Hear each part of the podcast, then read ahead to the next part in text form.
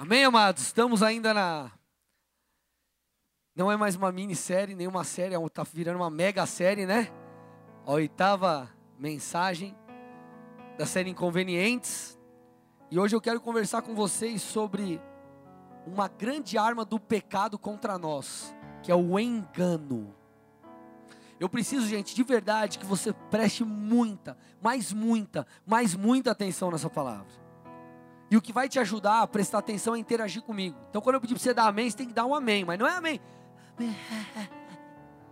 Aquele amém de crente, de cheio do fogo, amém? Isso aí, aleluia. Eu gosto assim. Então, presta atenção para você não se permita, porque em ministrações assim, querido, há uma batalha no mundo espiritual, para que você não entenda, é uma ministração um tanto de ensino, então você não pode perder aqui o fio da meada, senão o que eu estou falando contra vai acontecer com você, você vai ser enganado. Amém? Olha a pessoa do seu lado e fala assim: preste atenção para você não ser enganado. Amém? Então, gente, vamos lá. Nós estamos tratando nessa série basicamente sobre dois tipos de frutos: os frutos da obediência a Deus, que são frutos bons, resultados bons, e também os frutos da desobediência, que são frutos maus. Amém? Deus ele Deus nos instrui em sua palavra e ele espera que nós possamos lançar boas sementes para que a gente colha esses, esses bons frutos. Nós temos falado em toda a série aqui de Mateus 16, aquela questão que quando nós abrimos mão da nossa maneira de viver, nós recebemos a verdadeira vida, a plenitude que nós encontramos de obedecermos ao Senhor. Mas Satanás, ele quer justamente o contrário. Satanás, meu irmão, ele quer que você se torne escravo do pecado. Porque se você for escravo do pecado, a única coisa que você vai conseguir fazer é pecar. E as consequências do pecado, elas são terríveis. A sua colheita será terrível. E que colheita é essa? Satanás quer nos prender, quer nos escravizar no pecado para que nós tenhamos uma colheita terrível. E duas colheitas que você pode ter, entre outras que eu poderia falar aqui. A primeira é o afastamento de Deus. Porque o pecado ele te afasta de Deus. Olha o que diz lá em Isaías 59, 1 a 3. Isaías 59, 1 a 3. Diz assim o texto: Vejam, o braço do Senhor não está tão curto que não possa salvar, e o seu ouvido tão surdo que não possa ouvir mas, olha lá, as suas maldades separam vocês do seu Deus. Os seus pecados esconderam de vocês o rosto dele, e por isso ele não os ouvirá. Pois as suas mãos estão manchadas de sangue, os seus dedos de culpa, os seus lábios falam mentiras e a sua língua murmura palavras ímpias. Então ele está falando aqui, querido, que a resposta de Deus para conosco, a intervenção do Senhor, não tem a ver com Deus não querer te ajudar, não querer te socorrer e não querer me socorrer. Mas tem a ver, querido, com o pecado. Então olha para o irmão do seu lado e fala assim: o pecado te afasta de Deus. Fala mais forte, o pecado te afasta de Deus. O texto fala aqui, ó, as suas maldades eh, te separam de Deus, os seus pecados escondem de vocês o rosto dele. Então não tem a ver com, com Deus não querer nos abençoar, tem a ver com as nossas falhas. Então essa é a consequência do pecado. Primeira consequência do pecado, o afastamento de Deus. Segunda, dentre outras consequências que eu poderia falar aqui, é a morte espiritual. Olha o que diz Romanos 6, 23. Parte A do versículo ali, Romanos 6, 23. Diz: O salário do pecado é a morte. Como assim o salário do pecado é a morte? O resultado do pecado é a morte.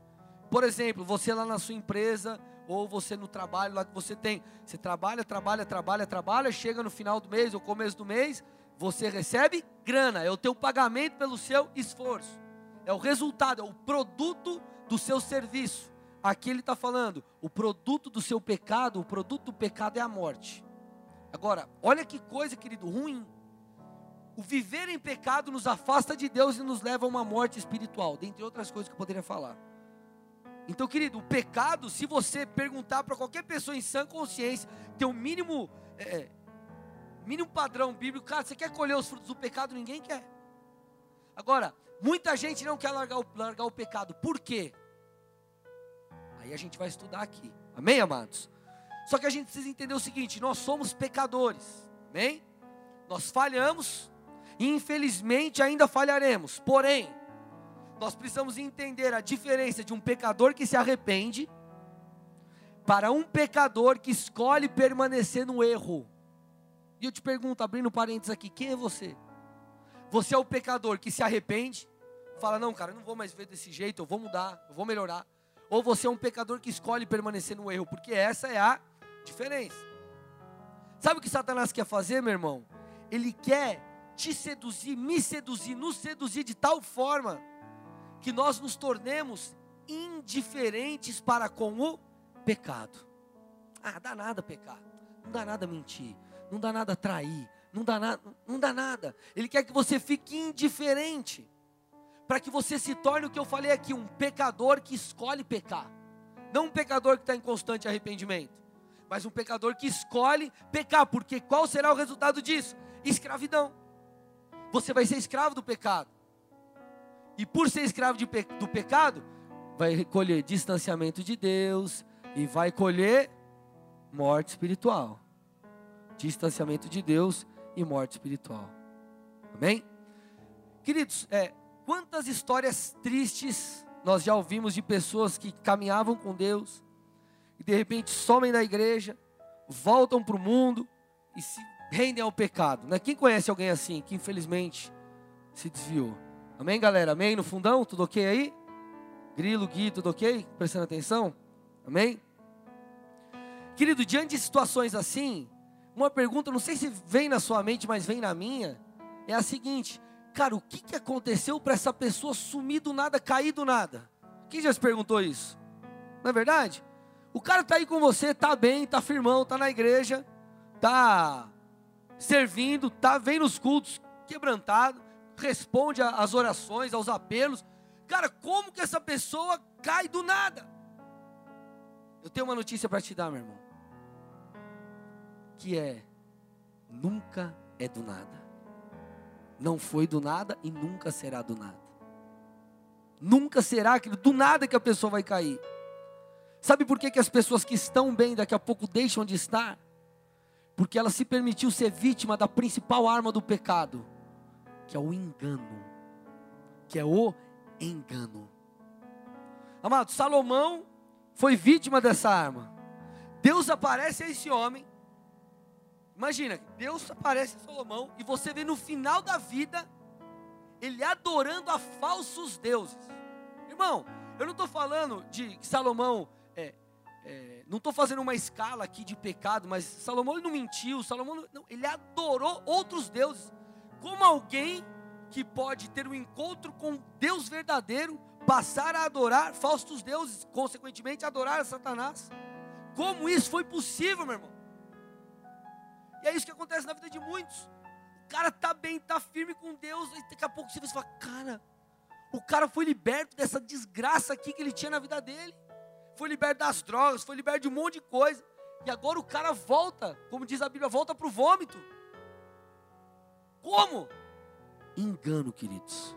Engano. Ninguém faz isso em sã consciência. Eu digo assim, né? É, é, com a percepção completa. E o que eu quero que vocês entendam nessa mensagem, querido, é que nós não somos enganados do dia para a noite. Eu vou assassinar o português aqui agora, tá? Mas só para você entender. Nós vamos sendo enganados.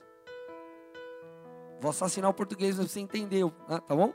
Nós vamos sendo enganados. O que, que eu quero te dizer com isso? É um processo.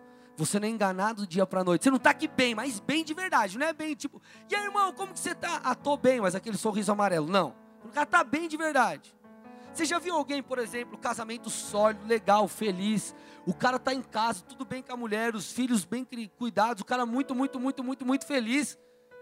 Quem estava no negócio de casais, entendeu? e o cara trai a mulher. Você já viu alguém assim? Tipo, o cara tá tudo bem, tudo perfeito. O cara ama a esposa. Ah, hoje eu acordei e resolvi trair minha mulher. Você conhece algum caso assim? Não existe isso. Então é um processo. A queda é um processo. Então você tem que entender o que, meu irmão? Que Satanás, ele vai arquitetando a sua queda. Ele prepara uma armadilha aqui Ele prepara outra armadilha ali. E às vezes ele faz isso até com coisas boas. Até com coisas boas. E aí ele te tenta um dia aqui, te tenta outro dia ali. E traz mais uma tentação na outra semana. E depois, e depois, e depois, e depois. Ele vai te abatendo espiritualmente através de diversas circunstâncias. E faz isso até que pecar faça sentido para você.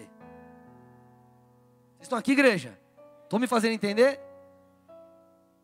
Um cara que anda com Deus, está firmado no Senhor, bem, ele não chega, ah, hoje eu vou pecar, vou trair minha mulher, eu vou usar droga, eu vou, ah, cara, vou zoar aí. Não. Satanás vai arquitetando as coisas, vai desgastando, vai abatendo, vai trazendo frustrações, até que, querido, uma hora, o pecado se torna um escape, uma válvula de escape. Então, como eu disse, não aparece uma mulher do nada e fala, ei, fica comigo. Você vai falar, sai, Satanás. Satanás de cabelo comprido. Né? Você, sai fora, mulher. O que, que ele faz, por exemplo? Ele vai trabalhando em enfraquecimento do seu casamento. Sabe como que ele faz isso? Falando ao seu ouvido, aquela vozinha no seu interior: oh, a tua mulher não te valoriza ó, oh, o teu marido não te ama. Ele fala isso um dia, aí fala no outro dia, aí fala no outro, e fala depois. E através dessas mentiras, ele vai desconstruindo o relacionamento. Ele vai tirando, queridos, pilares ali dessa construção que você ergueu, chamada família. Tira um, tira outro, daqui a pouco, meu irmão, ele tira pilar principal, aí tudo vem ao chão. E aí, querido, você começa a cogitar o pecado, até que uma hora o pecado se torna uma realidade. Você fala, cara, eu vou pecar porque eu quero pecar, porque pecar parece a, a única opção que eu tenho, ou a melhor opção que eu tenho. Só que isso não é fruto, isso não acontece do dia para a noite, não é fruto da tentação de você estar tá bem, Satanás bater a porta. Ele vai construindo isso, querido, na sua caminhada. E é nesse estágio que os filhos de Deus caem. É nesse estágio que casamentos são destruídos. É nesse estágio e não antes. Não antes. É uma estratégia que ele usa. Da mesma forma, querida, no seu relacionamento com Deus, ou na igreja que você congrega. Você está mal, você está meio abatido, está passando tipo por um deserto, Satanás vem só para si no seu ouvido. Ei, eu acho que Deus te deixou. Eu acho que Deus te deixou. Ou ele fala lá: olha seus líderes, ninguém se importa com você, você é mais um aqui. Mentira. Satanás vai soprando mentira nos seus ouvidos. Agora, meu irmão, vamos lá. Você acha que Deus vai falar isso para você? Pensa. Porque às vezes as pessoas ficam naquela dúvida: ah, será que é Deus falando? Você acha que Deus vai falar isso para você? Você acha que Deus vai chegar para você e falar: Ó oh, filho, estou te deixando? Você acha que Deus vai chegar e falar: Ó, oh, teu líder te deixou, teu... ó, ninguém se importa com você, ninguém te ama, ninguém está nem aí. Satanás fala isso, porque ele fala, porque é só isso que ele sabe fazer. Ou você acha que Satanás vai ser seu amiguinho? Ele aparece lá no teu quarto: Oi, eu sou o diabo. E eu vim aqui trocar uma ideia com você. Vamos jogar Uno hoje antes de dormir? E sabe qual que é o maior erro dos crentes? Olha para a pessoa do seu lado e fala assim: é, dar ouvidos a essas mentiras. Meu irmão, saia com uma lição nessa noite: não dê ouvidos às mentiras de Satanás. E sabe, é, em relação a quem você tem que tomar maior cuidado. Posso, agora falando para quem é membro dessa igreja, posso falar bem a real? Com a minha pessoa.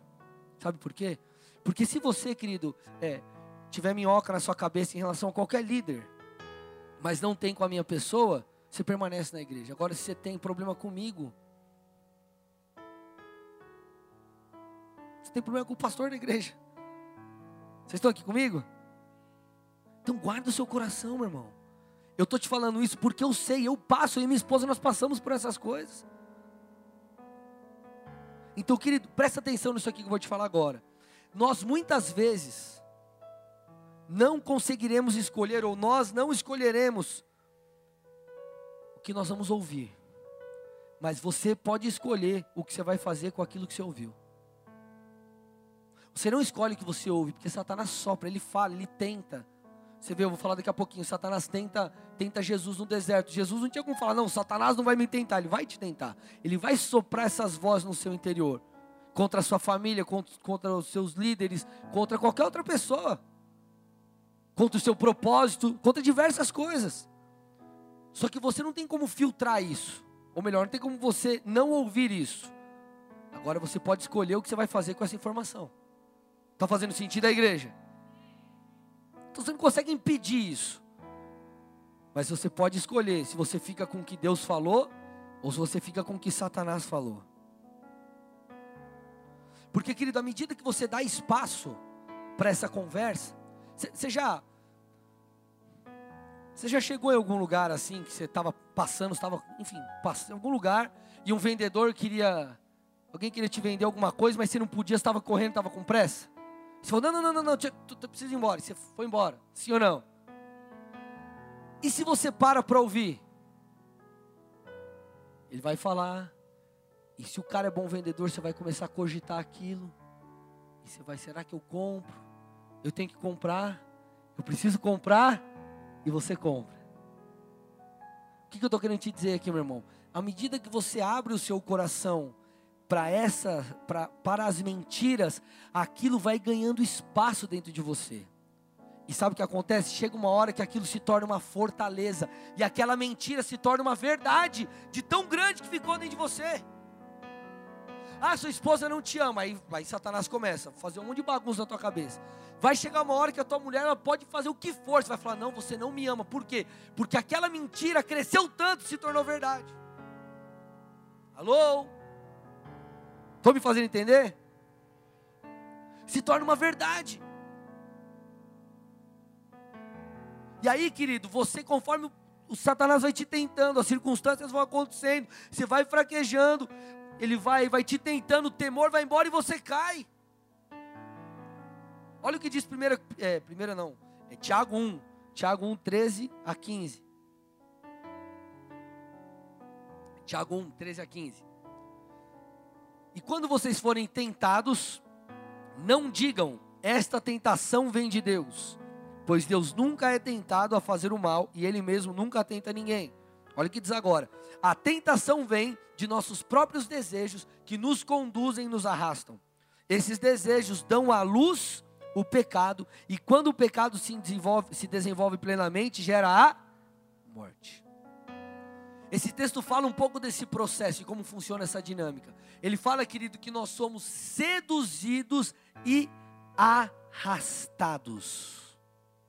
O pecado, ele te seduz, ele te arrasta, ele, ele mostra como se parecesse algo bom, mas na verdade não é bom. Não é bom. E se você não toma uma posição diante daquilo, o texto fala, o pecado vai dando luz, então aquilo vai sendo gerado, vai crescendo, crescendo, crescendo, crescendo, crescendo, até que você dá luz e você peca. Ele faz uma alusão aqui com dar a luz do Cristo. Esse, esse bebê do mal, que é o pecado, você tem que, cara, abortar ele da sua vida. Você tem que arrancar ele dentro de você. E qual que é o grande problema? As pessoas deixam a voz de Satanás sobrepor a voz do Espírito de Deus. Deixo a voz de Satanás, as mentiras sobreporem a voz do Espírito de Deus. Olha o que diz Romanos 1,18. Cara, esse texto é muito forte. Ele é muito forte. Romanos 1,18. Portanto, a ira de Deus é revelada do céu contra toda impiedade e injustiça dos homens. O que está escrito agora? Que suprimem a verdade pela injustiça. O texto está falando sobre homens que suprimem, homens que anulam a verdade e a trocam pela injustiça. Homens que anulam a verdade, a verdade não faz mais sentido, não. Agora, isso aqui que a Bíblia está falando não é mais assim. Agora eu vou acreditar na injustiça. Por que isso acontece? Ou como isso acontece? Como que muitas pessoas você vê hoje é, é, relativizando o pecado? que é relativizar o pecado. Ah, não, não, não, não, não, não é tão assim, pastor. Vamos lá, você está tá exagerando. Você está sendo. Então, ele não fala que não é pecado, mas ele gera dúvida. Ó, oh, cara, isso aqui é errado. Não, não, não, não, não. Será que é errado? Ele não fala que, que é certo. Será que é errado mesmo? O diabo trabalha assim, amados. Ele quer que eu e você venhamos a suprimir, anular a verdade e trocar a verdade pela injustiça. Isso é o que, querido? Isso acontece por quê? Porque a cegueira espiritual nos alcança. Então o pecado não é mais pecado, a santidade não importa mais. A, a obediência, o cara troca pela desobediência. Por quê? Porque ele está cego, ele não enxerga mais. Cara, eu tô cego. Ah, onde que está o. Ah, não sei, está ali. Cadê o fulano? Não sei, não estou vendo. Está em algum lugar, não consigo ver. Ele não enxerga mais, as coisas não fazem mais sentido para ele. E aí, meu irmão, quando essa cegueira alcança, aí o cara larga a esposa, o cara é crente, entendeu uma aliança, o cara divorcia. Aí o cara volta para o mundão, o cara sai da igreja, o cara cai nas drogas. Por quê? Porque ele foi cego espiritualmente. Por que ele se tornou alguém cego? Olha a pessoa do seu lado e fala: Porque ele deu ouvido à voz da mentira. Olha para o irmão do seu lado e fala: Porque ele foi enganado. E aqui as pessoas entram naquele argumento da falsa graça, meu irmão. Da falsa graça. Ah, pastor, agora eu estou na graça. Tudo vai ficar bem, não dá nada, pastor. Transo com a minha namorada, uso droga, bebe, pastor. Dá nada, o sangue de Jesus me lavou. Essa mesma graça que você fala, se mesmo Jesus da graça que as pessoas falam, olha o que diz em Marcos 9, texto assim, de boa, texto sim, tranquilo, né? Marcos 9, 43 e 48. Se a sua mão fizer tropeçar, o que está escrito? É graça, né, irmão? É graça. Se a sua mão fizer pecar, tropeçar, corte. Agora, não é cortar fisicamente, tá? Cara está visitando aqui, meu Deus, o pastor mandou cortar a mão. Não, irmão, é isso aqui é sentido figurado, espiritual, tá bom? Se a sua mão fizer tropeçar, corte. É melhor entrar na vida mutilado, tendo as duas mãos, é, do que tendo duas mãos ir para o inferno, onde o fogo nunca se apaga, onde o verme não morre e o fogo não se apaga. E se o seu pé fizer tropeçar, que está escrito? Corte. É melhor entrar na vida aleijado do que tendo os dois pés ser lançado no inferno. Se o seu olho fizer pecar, o que está escrito? Fica com ele? O que está escrito? Arranque. Então você escolhe: você quer ficar com essa graça deturpada que vai te levar para o inferno? Ou você prefere ficar sem um olho e ir para o céu? Amém, amados? Porque usar esse argumento de que por causa da graça não dá nada pecar, pastor. É Jesus, é nós, dá nada. É brincar com fogo, meu irmão. Uma hora você se queima. E queima num lugar bem quente. Vocês estão aqui ou não? Sim ou não? Só que qual que é o perigo? Alguns chegam até no absurdo de acreditarem que o Espírito Santo, é mais ou menos assim, não, pastor, mas o Espírito Santo me entende. Ele entende o meu pecado, ele entende a minha natureza carnal. E alguns ainda falam assim, não, mas o Espírito Santo é, que está me pedindo para fazer isso, um negócio que não tem nada a ver, cara. Eu vou te dar um exemplo, pode parecer ridículo para você, mas infelizmente isso acontece. Pastor, Deus mostrou que a minha mulher não tem que ser minha mulher, minha esposa está casada. Deus mostrou que a minha esposa não é a minha esposa. Tem que me separar dela. Ou tem gente que é um absurdo e fala assim: não, pastor, Deus mostrou que eu vou casar com a esposa do fulano, irmão. Que Bíblia que você lê? Que Bíblia que você lê? Não, vou orar para o cara morrer, porque Deus falou para irmão, misericórdia. Querido, a Bíblia diz que o casamento deve ser honrado. Então Deus mudou de opinião agora sobre o casamento? Não, Deus agora é Deus do século 21, mudou. Agora eu sou descolado. Jesus Thug Life.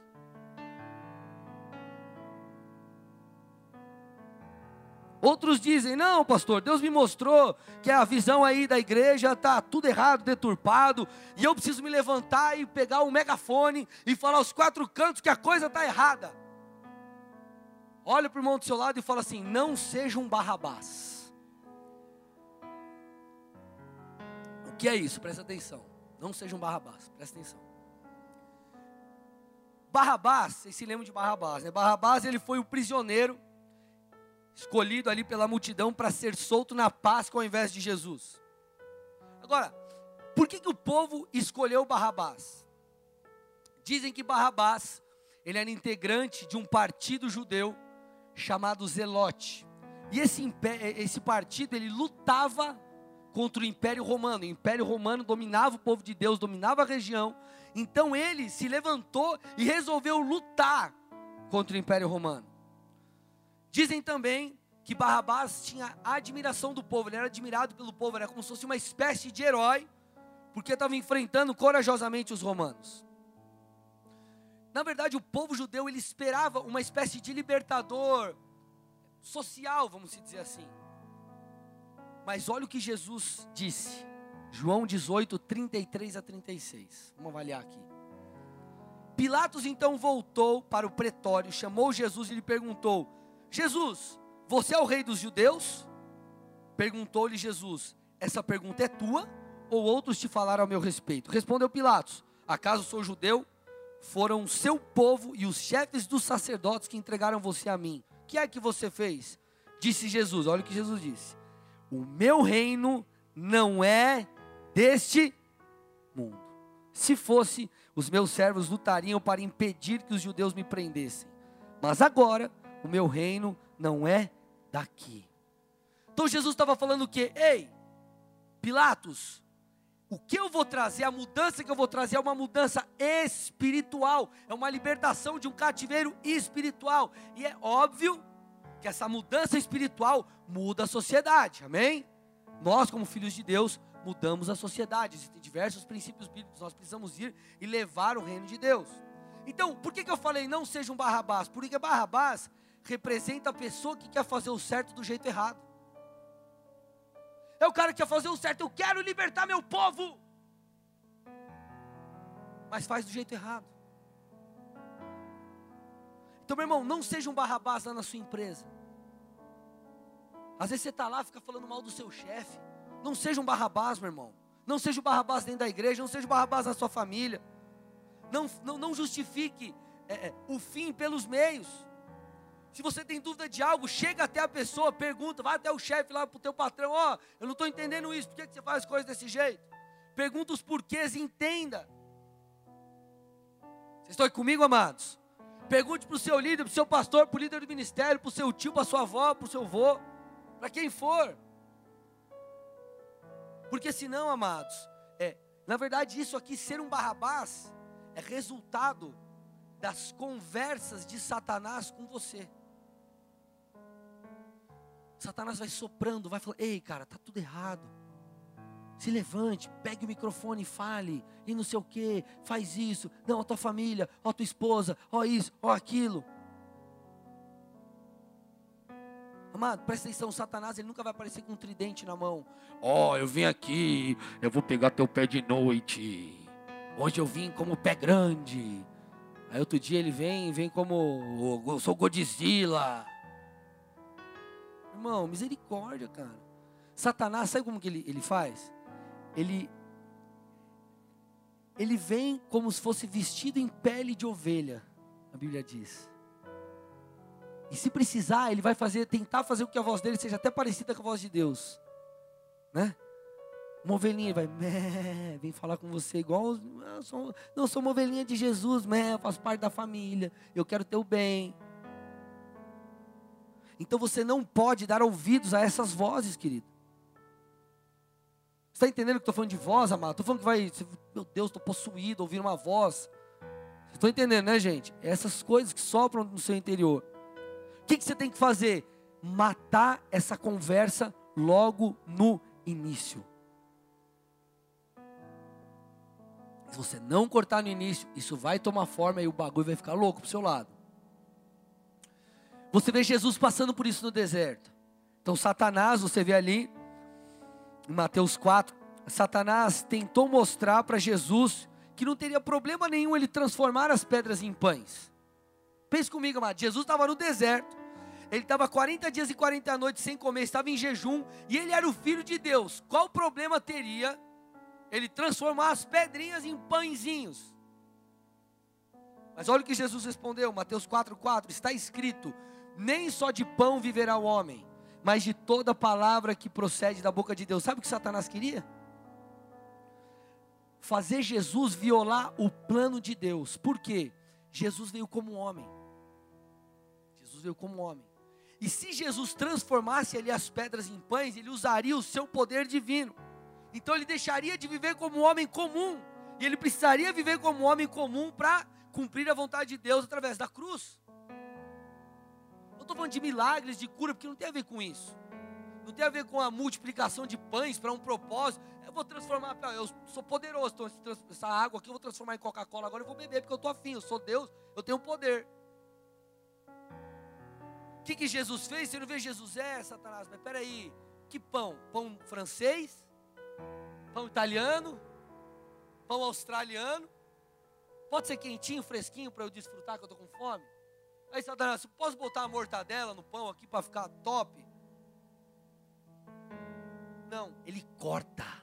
Ele vem, ele corta, ele corta e dá um tesourão em Satanás. Então, meu irmão, corte essas minhocas que vem na tua cabeça logo. E como que você vai identificar se é a voz de Deus ou não? Primeiro, se você tem intimidade com Deus, você sabe qual é a voz dele e qual não é. Ponto. Segundo, Deus nunca vai te falar uma mentira e nem vai pedir para você ir contra a sua palavra. Você acha que Deus vai chegar para você e falar assim: Ó oh, filho, agora eu estou de mal com você, eu não te amo mais?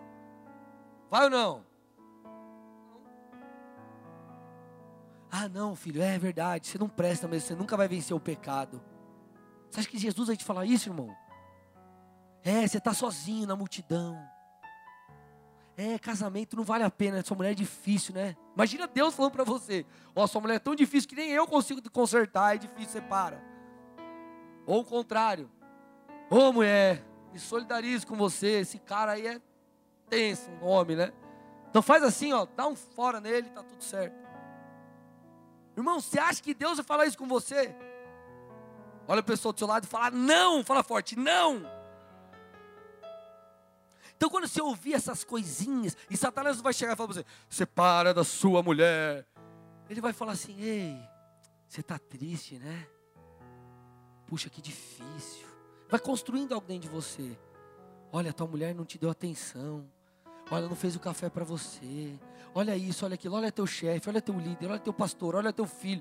E ele vai, vai costurando, até que aquilo, querido, se torna um negócio dentro de você, se torna uma fortaleza. E como que você mata a mentira com a verdade? Por isso você tem que conhecer a Bíblia. Ah, você não é amado, fala, sai para lá, Satanás, eu sou amado, nada vai me separar do amor de Deus. Ah, você não pode vencer o pecado, posso. Jesus venceu o pecado na cruz, a graça dele está sobre mim para que eu vença o pecado. O Espírito de Deus que me ensina, me convence, está dentro de mim, como que eu não posso vencer o pecado? Você está sozinho? Não estou sozinho, não. Ah, mas não, larga tua mulher, não está dando certo. Não, não, casamento é honrado, casa, o, o matrimônio é algo santo, eu vou insistir até o final. Então você elimina a mentira com uma verdade. Por isso que a Bíblia diz: traga a memória aquilo que te dá esperança. E o que é esperança? É a verdade, é o Evangelho. Agora, se você cair nas mentiras, meu irmão, o negócio vai ficar cada vez pior se você der espaço. Olha o que diz 2 Coríntios 10, 4 e 5. Eu estou indo para o final da mensagem. Olha lá. 2 Coríntios 10, versículos 4 e 5. As armas com as quais lutamos não são humanas. Pelo contrário, são poderosas em Deus para destruir fortalezas. Olha o que ele diz: destruir, destruímos o que? argumentos e toda pretensão que se levanta contra o conhecimento de Deus. E levamos cativo todo pensamento para torná-lo obediente a Cristo. Deixa o texto aí para mim.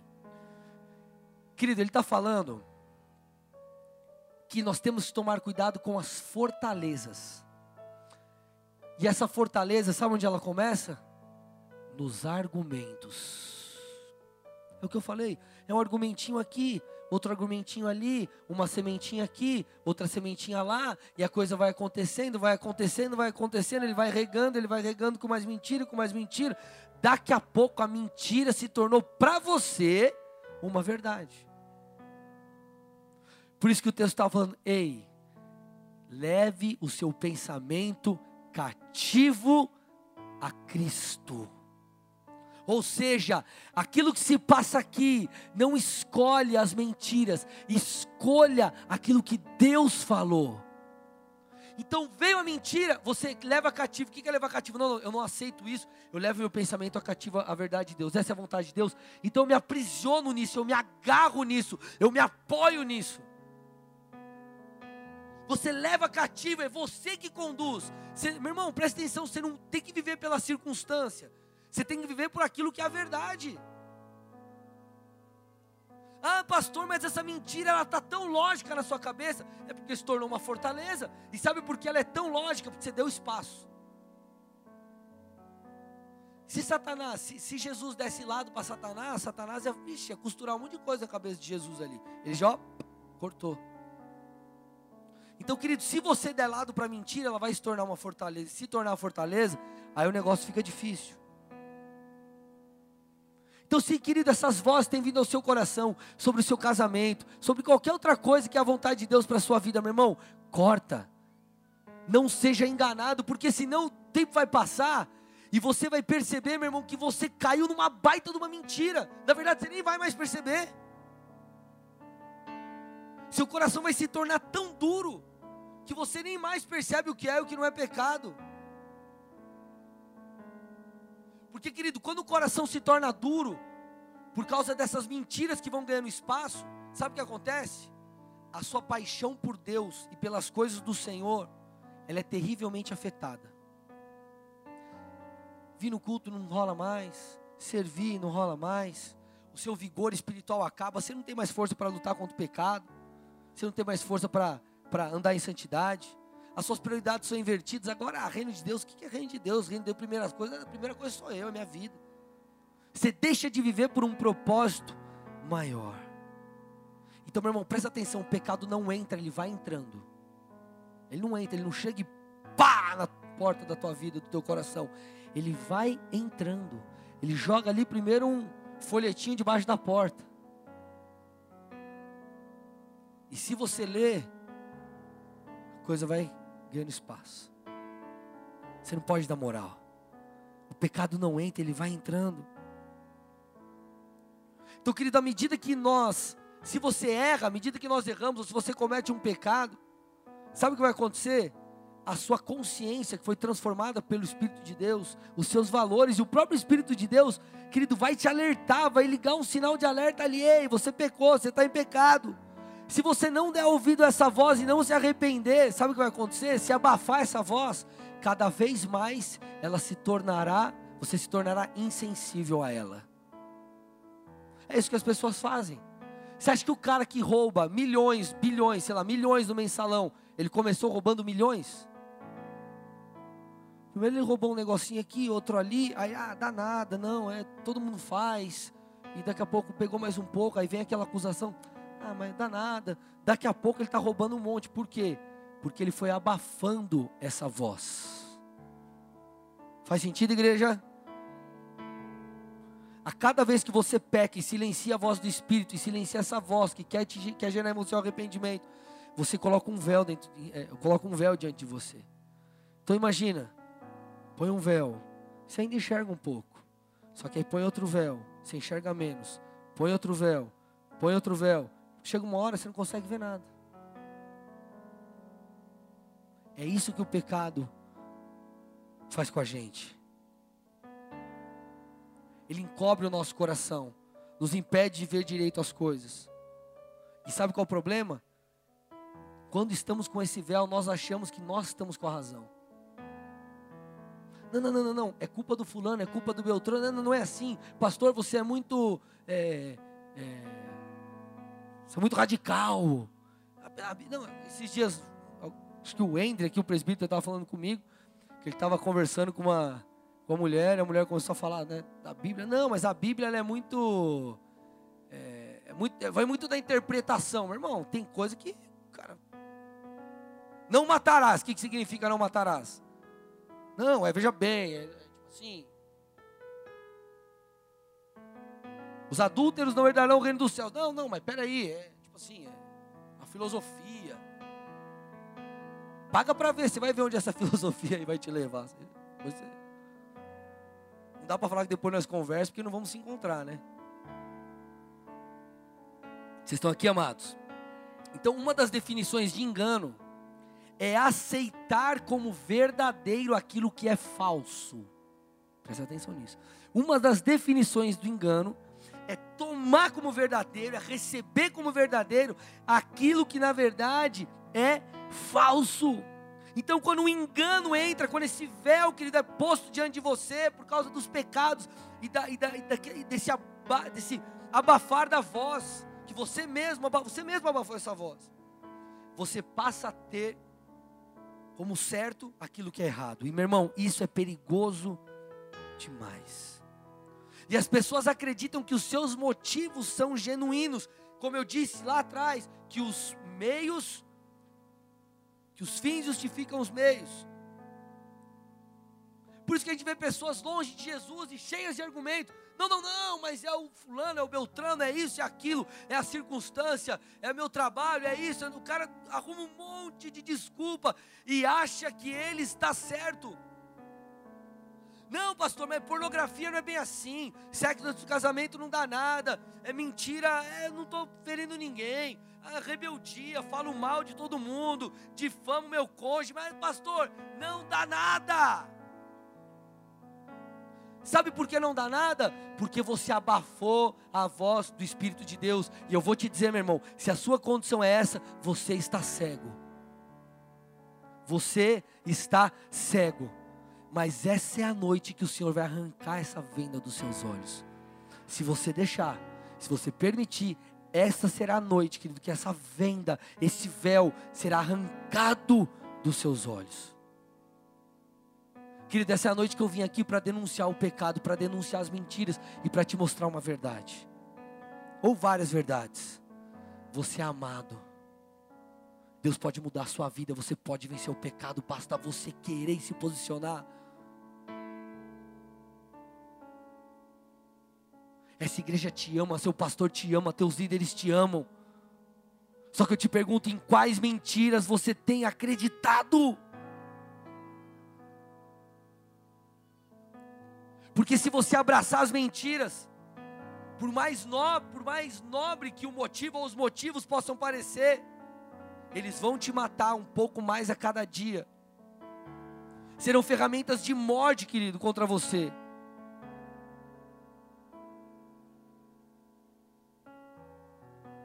Então, querido, deixa, deixa Jesus tirar esse véu de você hoje. Ou melhor, a palavra está sendo lançada para isso. Você mesmo tem que escolher tirar esse véu.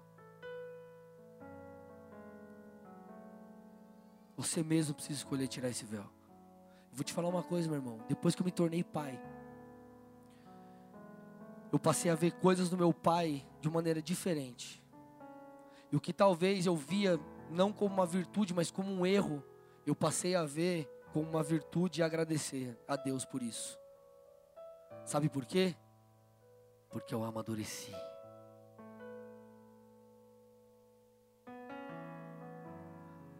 Deus quer tirar o véu dos seus olhos hoje. Só que você precisa deixar, você precisa cooperar, você tem que estender a tua mão e arrancar e falar, cara, eu escolho ficar com a verdade de Deus. Porque senão, meu irmão, você vai entrar num declínio espiritual. Senão, meu irmão, como eu disse lá no comecinho, o salário do pecado é a morte. E você vai ser separado de Deus. E aí os anos vão passar um, dois, três, quatro, cinco. Você vai olhar para trás e você vai perceber que você perdeu tanto tempo e vai ser mais difícil voltar. Sabe por quê? Porque você vai ter que lidar não só com o tempo perdido, você vai ter que lidar com a culpa que você vai colocar sobre si mesmo. Porque caiu tua ficha, você falou, cara, o que, que eu fiz com a minha vida? Tanto tempo longe de Jesus. Tanto tempo longe. Aí você vai ter que lidar com você mesmo. Porque você vai falar, cara, como eu fiz isso comigo? E aí você vai ter que lidar com dois problemas e a coisa vai ficar mais difícil. Então escolha, querido, viver uma vida de verdade com Jesus. Satanás ele vai trabalhar em todo o tempo para destruir a tua família, para destruir teu ministério, para destruir tudo que Deus te deu, porque o que ele sabe fazer é isso. Para destruir a tua casa, para destruir a figura do teu pai com você, da tua mãe com você, teu líder com você, teu pastor com você, tua esposa com você, tudo. Agora cabe você aceitar isso ou não. Porque ele não te impõe, ele te sugere, são os argumentos. Você escolhe em que acreditar, ou melhor, em quem acreditar. Deixa Deus mudar a tua vida hoje. Deixa Deus tirar esse véu de você hoje. Hoje é uma noite de arrependimento, amados. Hoje é uma noite de se entregar no altar de Deus. Só que isso é para quem é corajoso. É para quem tem coragem de falar: Jesus, eu tô com esse véu e eu preciso tirá-lo. Só que quando você faz isso, quando você reconhece, meu irmão, tudo, a partir daí tudo pode mudar, tudo muda, porque você reconheceu, e aí, meu irmão, você se prostra diante dele, vem, ele vem, ele arranca, ele te renova. E aí você fala, puxa, mas como que eu não me senti amado? Eu sou tão amado. É, você sempre foi, nada mudou. Nada mudou. O que mudou foi a sua visão. Vocês estão aqui, amados?